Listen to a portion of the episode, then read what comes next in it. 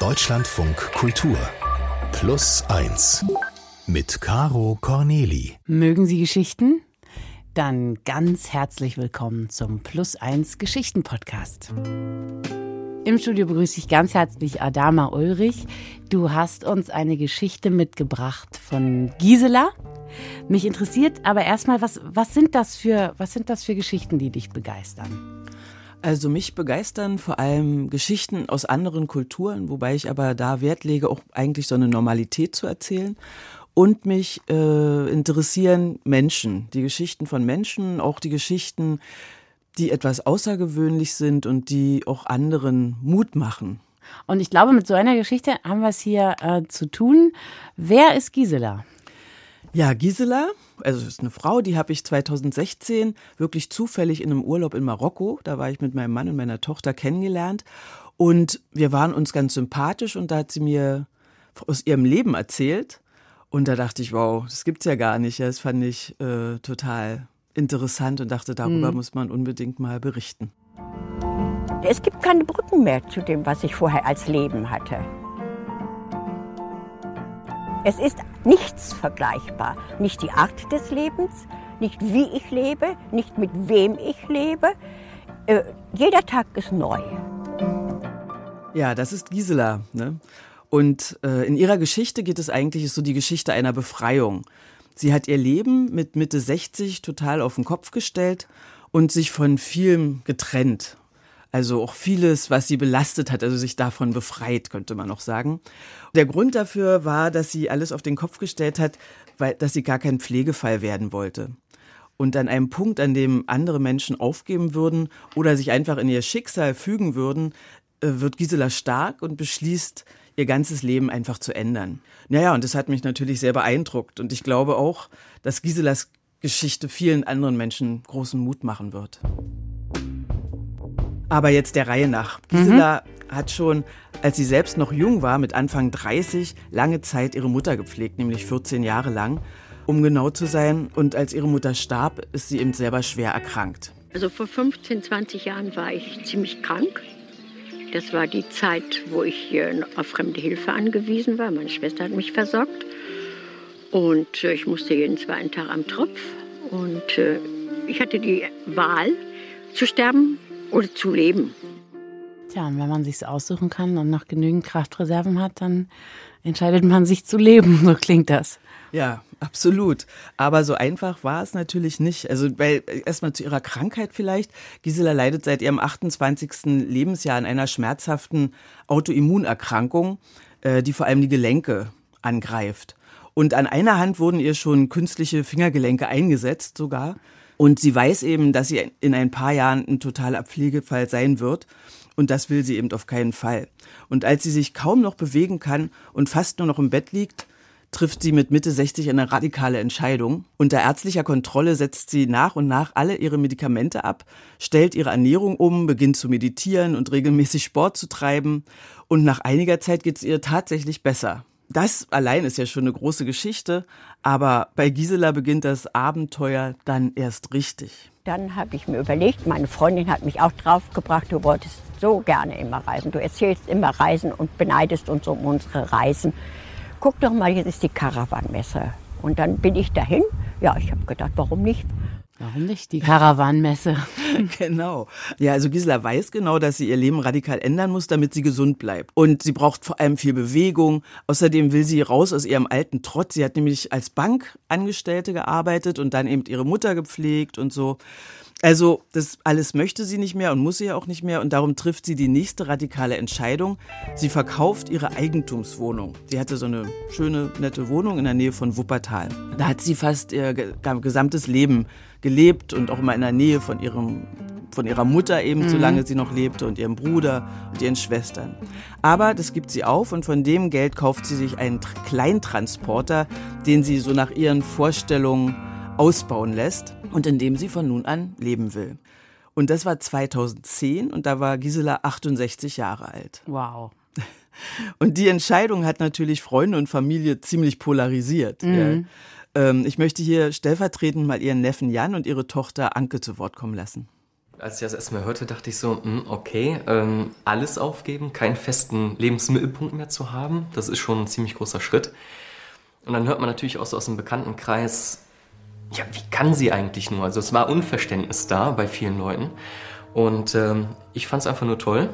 Als sie sagte, sie verkauft die Wohnung und kauft sich ein Wohnmobil, da dachte ich, sie ist dann gar nicht mehr da. Sie ist dann so weit weg. Wann kommt sie dann mal wieder? Und dann so alleine. Das fand ich das Schlimmste, dieses Alleine. Ne? Viele haben ja zu ihr gesagt, kauf dir doch einen Hund. Sagt was soll ich denn mit dem Hund? Ich bin froh, dass ich nur auf mich achten muss. Ne? Ja, mein Schwiegervater hat damals gesagt, du bist doch bekloppt. Also es gab nur gut oder bekloppt. Was dazwischen gab es überhaupt nicht.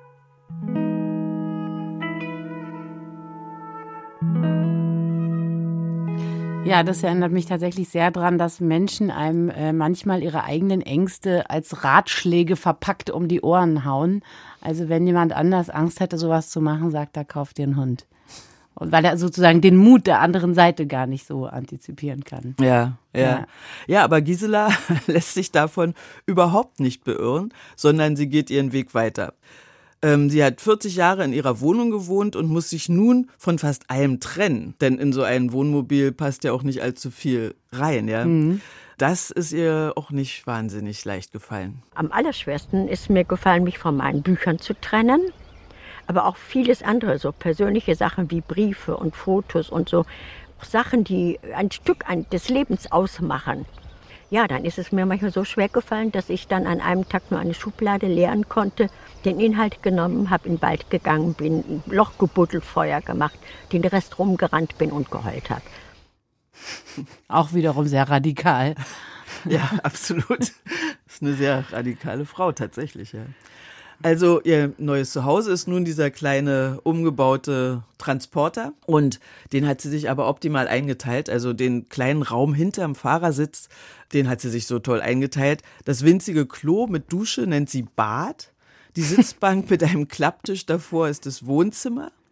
Der Einbaukühlschrank ist die Küche und das Bett am hinteren Ende des Wagens ist ihr Schlafzimmer. Und die Tür ist das Atrium. genau. Und das, also ist alles in allem sind es so knapp sieben Quadratmeter. Ne? Mhm. Am Anfang war das natürlich eine Riesenumstellung. Ich habe mich öfter angestoßen. Aber jetzt habe ich immer das Gefühl von einer unheimlichen Geborgenheit. Denn ich brauche nicht mehr, um mich wie ein Embryo geborgen zu fühlen.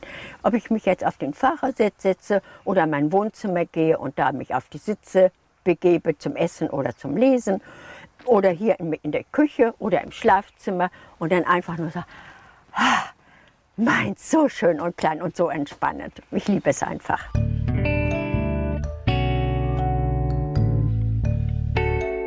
Und ja, das setzt sie sich rein und fährt los, oder Adama? Genau. Man könnte sagen, sie lässt sich treiben, ja, immer so der Nase lang. Also es gibt gar keine so konkrete Route. Aber das Wetter leitet sie sehr. Im Frühjahr ist sie viel in Südeuropa, also so Spanien, Portugal, Italien unterwegs. Ähm, Im Frühsommer fährt sie dann Richtung, langsam Richtung Deutschland äh, und besucht hier ihre Freunde und Verwandte. Und von hier aus reist sie dann im Sommer weiter nach Osteuropa, entweder so Tschechien, Tschechien, Ungarn, Rumänien oder in den Norden Europas, nach Dänemark oder Norwegen, wo es nicht ganz so heiß ist. Und im Herbst geht es dann wieder zurück Richtung Südeuropa, Portugal, Spanien und so. Ja, das ist wirklich ein Vagabundenleben. Ich bin ja ganz individuell, dass ich mich bewegen kann, wo ich bleiben möchte. Und wo ich auch manchmal dann fahre und, und denke, da sieht das aber auch toll aus. Meine Güte, da könnte ich ja auch mal hin. Und ich biege ab und bleibe dann ein paar Tage dort. Naja, und den Winter verbringt Gisela, man höre und staune, in Marokko. Sie setzt jedes Jahr am 1. Januar mit einer Fähre von Spanien nach Marokko über. Das Klima dort tut ihren Knochen gut, sagt sie. Außerdem mag sie die Menschen. Dass ich als Frau allein durch die Gegend reise, als, sag ich jetzt mal, als alte Frau, ist mein Riesenvorteil. Ich weiß nicht, ob ich das als junge Frau machen würde. Also ich würde ganz spontan sagen, eher nicht. Aber als alte Frau hat die Bevölkerung schon mal eine andere Achtung und ich empfinde dass die Menschen mir gegenüber eine Herzlichkeit, eine Menschlichkeit entgegenbringen. Wow. Ja, womöglich ist ja Mut auch ein Muskel, den man sein Leben lang trainieren kann. Und vielleicht ist sie auch einfach immer mutiger geworden. Sie sagt ja selber, als junge Frau hätte sie diese Chutzpe, diese Energie nicht aufgebracht. Genau. Dazu kommt, also was ich auch noch total bewundernswert finde, ist, dass sie tatsächlich außer Deutsch keine Fremdsprache spricht, ja. Also nicht mal Englisch, mhm. was einem ja doch äh, weiterhilft, meist, ja. ja, egal wo man ist. Aber sie sagt, sie spricht die Sprache des Herzens und die verstehen einfach alle. Dann durfte ich mich persönlich erstmal darauf einstellen, angesprochen zu werden und nicht zurückzuschrecken, weil ich es nicht verstehe, sondern darauf zuzugehen und äh, mich darauf einzulassen. Einfach nur darauf einlassen. Und dann kommt das andere automatisch. Gisela lernt trotz alledem schnell Leute kennen, weil sie eben so offen und so, ja, quirlig ist. Wie habt ihr euch kennengelernt? Kannst du das kurz sagen, was das für eine Begegnung war? Ja, das war wirklich total zufällig. Also wie gesagt, ich war in Marokko mhm. und habe dort eine dänische Bekannte besucht, die dort lebt. Und die auch mit so einem Wohnmobil rumfährt, aber die dort ein Haus hat, aber viel mhm. mit einem Wohnmobil unterwegs ist. Und die haben sich irgendwo kennengelernt. Und äh, die Freundin von mir, die weiß, dass ich eben doch Autorin bin und mhm. die meinte, ich muss dir unbedingt eine ganz tolle Frau vorstellen, die mich auch gerade besucht und ja. äh, Gisela. Und so haben Gisela und ich uns wirklich zufällig dort kennengelernt. Ja. Und eben gut verstanden, so dass ich mir ihre Geschichte anhören durfte und was daraus machen durfte. Aber trotzdem Gisela offenbar schnell neue Freunde macht, verbringt sie wahrscheinlich sehr viel Zeit auch ganz alleine mit sich, oder? Ja, klar. Im Wohnmobil ist sie eben, ja, immer, immer alleine unterwegs. Worauf ich mich erstmal ganz, ganz, ganz einstellen durfte, war, äh, allein zu sein. Ich bin nie einsam, weil ich bin immer eins mit der Natur. Das war ich schon als Kind und das geht mir auf den Reisen genauso. Das heißt aber nicht, dass ich nicht manchmal stundenlang Musik gehört habe, getanzt habe wie eine Irre, um mir das runterzutanzen und zu weinen, zu schreien, weil ich allein war.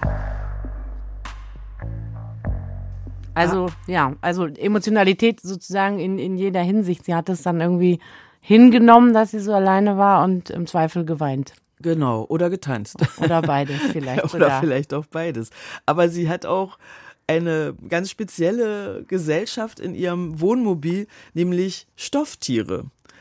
Ähm, da ist zum Beispiel Egon, das ist ein dicker Bär, der schon viele Jahre sie begleitet. Oder einen sogenannten Schnauzenbautzer. Das ist so ein zotteliger Stoffhund, den Gisela während der Fahrt zwischen sich und den Gurt klemmt. Mhm. Dann drückt der Gurt auch nicht so, falls sie mal scharf bremsen muss, also pragmatisch, ja. Und am, Fen am Fenster hängt so ein, ein kleiner Plüschgorilla, der hält Ausschau und beschützt Gisela, wenn sie mal irgendwo stehen muss, wo es ihr nicht so ganz geheuer ist. Ja, so sieht ihr Leben zwei Jahre lang aus. Und dann passiert ihr plötzlich etwas, das eigentlich alles nochmal auf den Kopf stellt. Sie verliebt sich. Nein! da, ja. Mach keine Dinger. da ist sie 70. Das war ja bis hierhin schon so spielfilmartig, aber jetzt kommt das Love Interest. Ich verstehe. Tatsächlich.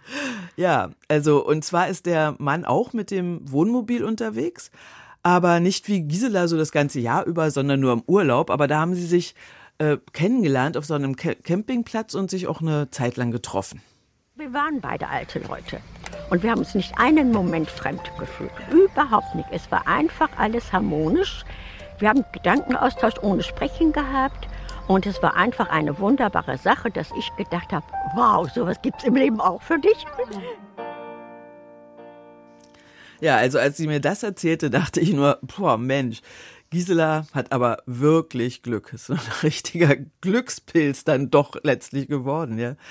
Also sich mit 70 nochmal so richtig bis über beide Ohren zu verlieben. wow. Ja, tatsächlich. Ja. Vor allem, als sie sagte, Gedankenaustausch ohne Sprechen, klang das so, als sei das eine ganz normale Kulturtechnik, die jeder beherrscht. also ich kenne eigentlich niemanden, der das kann.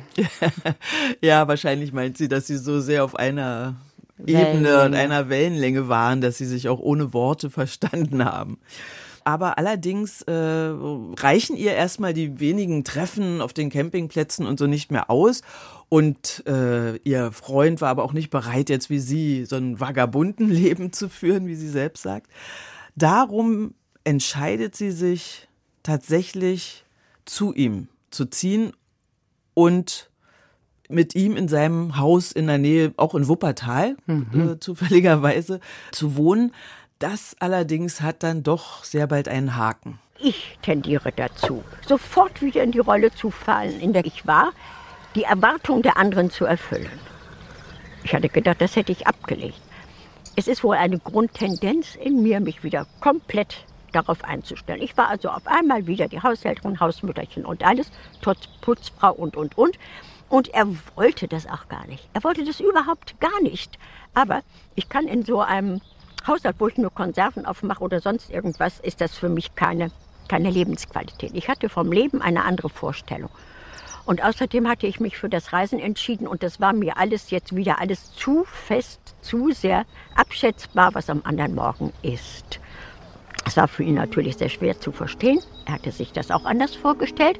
Ich hätte es mir auch anders vorstellen können. Aber das harmonierte da eben nicht bei meiner neuen Grundeinstellung. Und dann bin ich wieder auf Reisen gegangen.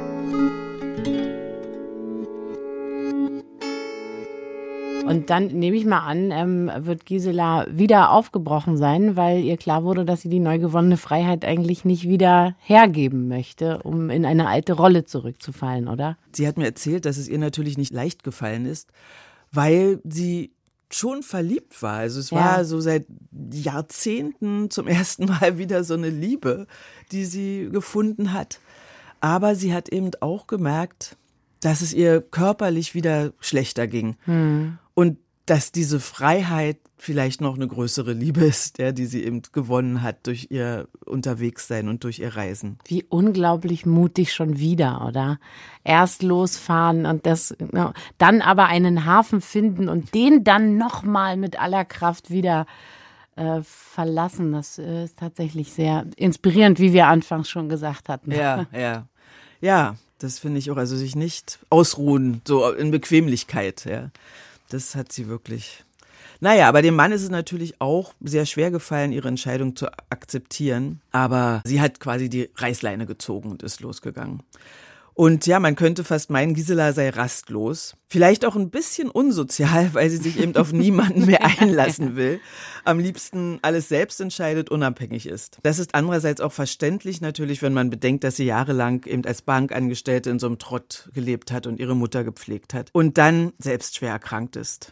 Ja, diese neu gewonnene Unabhängigkeit auf niemanden Rücksicht nehmen zu müssen, ist für Gisela eine unglaubliche Befreiung. Bewegung an der frischen Luft, leben draußen, das bedeutet für mich, jeden Tag in Kraft zu sein und Kraft zu bleiben. Denn ich merke, wenn ich das nicht mache, ist es am anderen Tag schon ein kleines bisschen schwieriger. Wenn ich aber jeden Tag Kilometer laufe, dann ist alles im Fluss, äußerlich und damit natürlich auch innerlich. Ich fühle mich gut, weil ich eben die Bewegung habe, Menschen treffe und mich nicht mehr verbarrikadiere und ich in einer Schublade bin und auch nicht mehr den Zwang habe, den man Jahrzehnte durch äh, Arbeit und alles, was so zusammengehört und Verantwortung, das ist bei mir nicht mehr. Ich übernehme Verantwortung gerne, aber nur noch, wenn ich es möchte.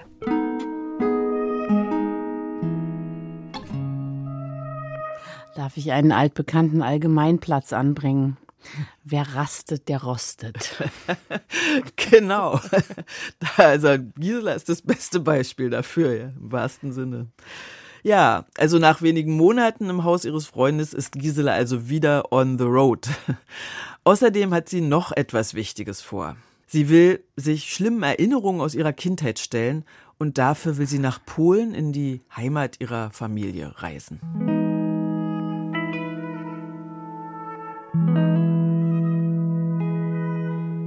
Ja, 1942 wird Gisela in Angerburg in Ostpreußen, das ist heute Wigorzewo, im Norden Polens geboren. Mhm. Im Kriegswinter 1944-45 fliehen ja von dort aus Hunderttausende Deutsche vor der Roten Armee, auch Giselas Mutter, mit neun Kindern, darunter die zweijährige Gisela. Mhm. Diesen Weg möchte Gisela nochmal abfahren, weil sie glaubt, dass dieses Kindheitstrauma noch auf ihrer Seele lastet. Ich habe das schon mal gemacht und bin ein Stück den Weg gefahren, den wir geflüchtet sind, aber ich habe es emotional nicht verkraftet und sage mir aber, um wirklich ganz bei mir zu sein und wirklich ganz heil zu werden, gehört auch dieser Abschnitt mit dazu. Ja, und so besucht Gisela als erstes ihr Geburtshaus, das ihr Vater gebaut hat, eben dort in Angerburg, in der Nähe von Kaliningrad und der litauischen Grenze. Es ist ein kleines, grau verputztes Haus. Seit Kriegsende wohnt dort eine polnische Familie.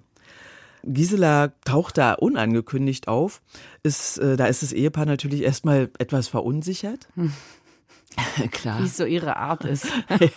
genau. Hallo, ich bin's, Gisela. genau, sie hat sich allerdings so ein paar polnische Vokabeln und Sätze so zurechtgelegt, um sich vorzustellen. Ähm, naja, und außerdem spricht sie ja die Sprache des Herzens. Mhm. Aber sie hat auch einen Freund dabei, äh, der etwas Polnisch spricht und eben ein bisschen übersetzt hat. Ja, aber das Ehepaar bittet sie tatsächlich äh, schließlich herein, stellt Tee und Kekse auf den Tisch. Und die Frau erzählt, dass ihre Familie 1947 äh, dort einquartiert wurde in dieses Haus, weil es äh, eines der letzten leerstehenden Häuser in der Stadt war und dass sie wie Gisela in dem Haus geboren wurde. Ja, Gisela war sehr beeindruckt von der Offenheit und der Gastfreundschaft der Leute dort. Wir haben sie beim Vorbereiten des Mittagessens überfallen und sie waren nur herzig, haben uns Tee gemacht und Kekse und haben uns umsorgt und haben jede Frage beantwortet, die wir wissen wollten und die, die auf Gegenseitigkeit der Lebenserfahrung und der Lebensläufe sich ergab. Und deshalb bin ich also sehr, sehr froh, dass wir da waren und diesen Menschen werde ich immer in meinem Herzen behalten. Naja, und dann äh, fährt Gisela weiter mit ihrem Wohnmobil und zwar zum frischen Haff. Das ist eine, eine Bucht äh, der Ostsee, ein bisschen weiter nördlich von Angerburg gelegen. Und hier spielten sich am Ende des Zweiten Weltkriegs tatsächlich dramatische Szenen ab. Es war ein klirrenkalter Winter. Tausende Frauen, Kinder und Alte starben da. Mhm. Auch Giselas kleiner Bruder ist äh, hier mit sechs Monaten erfroren oh während Gott. der Flucht. Mhm. Und sie wäre auch fast gestorben.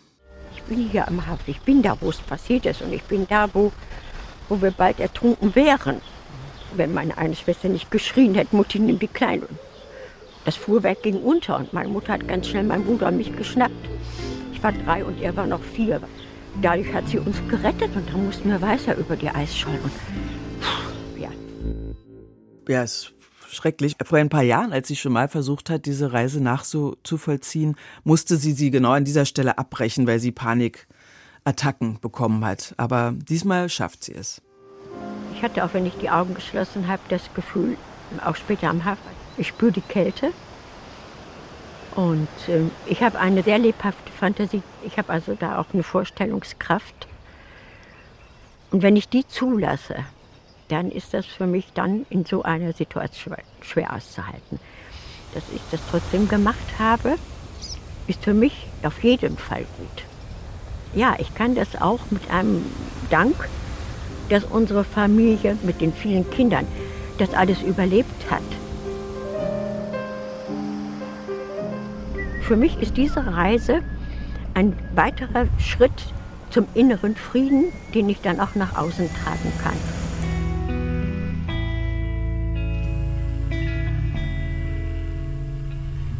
Ja, und danach äh, ging es für Gisela weiter. Sie ist in ihr Wohnmobil gestiegen und erstmal wieder Richtung Deutschland gefahren.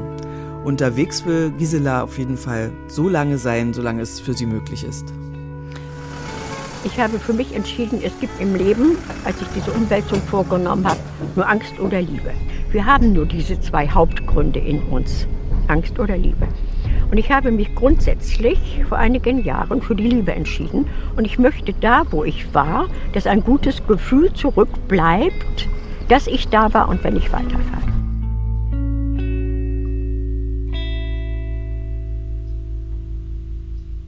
Das alles klingt, finde ich, wenn man das hört, so viel leichter, als es, glaube ich, ist. Ja, vor die Wahl gestellt, Angst oder Liebe. Ähm, aber die meisten Menschen entscheiden sich ja für ein Leben in Angst aus irgendeinem Grund. Ja.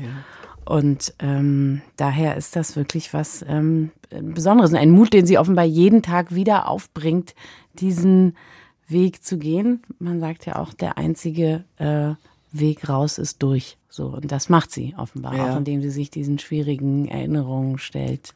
Auf jeden Fall. Also ich finde, es klingt sehr einfach, Angst oder Liebe, wie du sagst. Ja. Aber andererseits, vielleicht ist es auch so einfach. Vielleicht muss man sich wirklich nur für die Liebe entscheiden. Ähm, Immer wieder. Ja, und sie hat sich ja tatsächlich auch von sehr vielen Dingen befreit. Also Erinnerungen, Ängste, Traumata, all das hat sie ja durch diese tapfere Reise hinter sich gelassen und hätte das unter anderen Umständen wahrscheinlich auf ihrem Rücken mit sich rumgetragen. Fehlt ihr denn die Familie eigentlich? Ich habe den Eindruck, die fehlt ihr nicht, Hm. weil sie ja im Sommer und oder im Frühjahr sie auch immer besucht. Und Ja. das ist ihr, glaube ich, ein Maß, was in Ordnung ist ja, für sie. Ich glaube auch, weil sie hat mir auch erzählt, dass sie, weil sie eben in so einer großen Familie mit so vielen Geschwistern aufgewachsen ist, war das auch eine Art von Befreiung, nicht mehr so unmittelbar mit ihnen zusammen zu sein. Also wenn sie hier in Deutschland ist, dann besucht sie sie und kümmert sich auch. Ich habe letztlich mit ihr telefoniert und da meinte sie auch, dass sie sich gerade um ihre ältere Schwester und deren Mann kümmert, weil die jetzt nämlich Pflegefälle sind, die ist. Ja. 88 Jahre alt, Ja. ihre ältere Schwester. Und da hat sie sich jetzt äh, besorgt um Pfleger und so weiter, ja, und dass die versorgt sind, wenn sie nicht da ist. Weißt du, wen ich vor Augen habe? Und zwar schon seit du angefangen hast zu erzählen, ähm, die alte Dame in dem Bauwagen aus Harold and Maude, die mit ihrer Fröhlichkeit, ihrer Energie und ihrem ja Mut auch. Ja. Die, ist- also sehe ich irgendwie, dieses Gesicht sozusagen, hätte ich Gisela jetzt zugeordnet, spontan. Ja, stimmt. Was hat denn Giselas äh, Geschichte mit dir gemacht? So vielleicht auch im Hinblick auf die Frage, wie du dein Leben leben möchtest. Naja, sie hat mich schon nachdenklich gemacht. Also ich habe ein anderes Leben, ich habe sowieso ein freieres Leben. Ich bin sowieso viel unterwegs beruflich schon. Ne? Also insofern ähm, hat es, habe hab ich nicht diese Beschränkung gehabt oder ich muss mich nicht von dem befreien, von dem sich Gisela befreien musste. Ja. Aber trotzdem, gerade so eben äh, das, was sie jetzt zuletzt gesagt hat, dieses entweder Angst oder Liebe, das hat mich doch sehr nachdenklich gemacht. Ja. Und ich versuche, wenn ich es schaffe, mich auch jetzt mal zunehmend für die Liebe zu entscheiden. Ja. Ja, wie geht's Gisela denn heute? Naja, Gisela ist jetzt 80 Jahre geworden in diesem Jahr. Und als sie Ende März, also kurz nach dem ersten Corona-bedingten Shutdown aus Marokko zurückkommt, äh, fährt sie, wie sie das schon des Öfteren gemacht hat, nach Portugal. Und da ist sie dann auch zwei Jahre geblieben, weil man konnte ja auch nicht mehr Ja. reisen, ja. Und hat dort bei einem befreundeten Landwirt, den sie schon auf den Reisen zuvor kennengelernt hat, dem hat sie auch bei der Landarbeit geholfen. Ziegen gehütet, Oliven geerntet und so weiter. Und jetzt ist sie aber gerade wieder in Deutschland unterwegs und besucht ihre Familie und Freunde. Ich lebe in dem Tag, ich lebe in diesem Zeitraum und wenn es etwas sein sollte, kann ich es nicht vorhersehen. Eine Planung brauche ich nicht machen, weil ich nicht weiß, wann, wie, wo. Das hat uns das Leben gelehrt, mich auch. Und von da aus gesehen mache ich mir da wenig Gedanken drüber. Im Grunde gar nicht mehr. Weil es kommt, wie es kommt. Und so müssen wir es hinnehmen. Punkt. Dem habe ich tatsächlich nichts hinzuzufügen. Bin sehr froh, dass du diese wunderschöne Geschichte von Gisela erzählt hast. Adama Ulrich war hier bei uns im Studio mit Giselas Story und ich würde jetzt äh, am Ende gerne noch ein bisschen Werbung für unseren Podcast machen. Der Plus 1 Podcast liefert jeden Freitag lange und kurze Geschichten fürs Wochenende und Sie finden uns auf allen gängigen Podcast-Plattformen und natürlich auch auf unserer Website deutschlandfunkkultur.de slash plus 1 und wenn Sie zum Beispiel selber eine Geschichte haben oder gehört haben, von der Sie das Gefühl haben, sie ist, weiß Gott, erzählenswert, dann wenden Sie sich nämlich auch an uns an plus1.deutschlandradio.de. Danke dir, Adama. Schön, dass du da warst. Ja, gerne, hat Spaß gemacht. Ich danke auch. Das war's für diese Woche mit unserem Geschichten-Podcast. Ich will es aber auf gar keinen Fall verpassen, Ihnen unseren Lieblingsgast-Podcast ebenfalls ans Herz zu legen. In dieser Woche hat mich Gotti Gottschild äh, besucht. Er ist ein Phänomen, weil er an sehr vielen unterschiedlichen Stellen aufgetaucht ist und keiner würde glauben, dass es immer der gleiche Mann ist. Mal im Kino, mal auf der Bühne, mal im Radio, aber immer sehr, sehr lustig, das muss man schon sagen. Und da sind wir aufgetreten und das fand ich damals noch sehr aufregend, weil ich das nur aus dem Fernsehen kannte. Aber als ich dann Dieter Bohlen im Backstage äh, an der, auf der Bierbank hab sitzen sehen, wie er Kartoffelsuppe geschlurft hat, genauso wie ich, dachte ich, na, na, na, das ist ja alles nur Augenwäscherei. Der Glanz geht ja hinten gar nicht weiter. Tschüss, bis bald. Ich bin Caro Corneli. Machen Sie es gut. Fassen Sie auf Sie auf. Okay. So kann man es doch machen. Seien Sie wie Gisela. Hören Sie auf Ihr Herz. Seien Sie mutig. Wer rastet, der rostet. Das Glas ist halb voll. Die Tage werden ja jetzt auch wieder länger. Käse schließt den Magen. Okay, das reicht jetzt.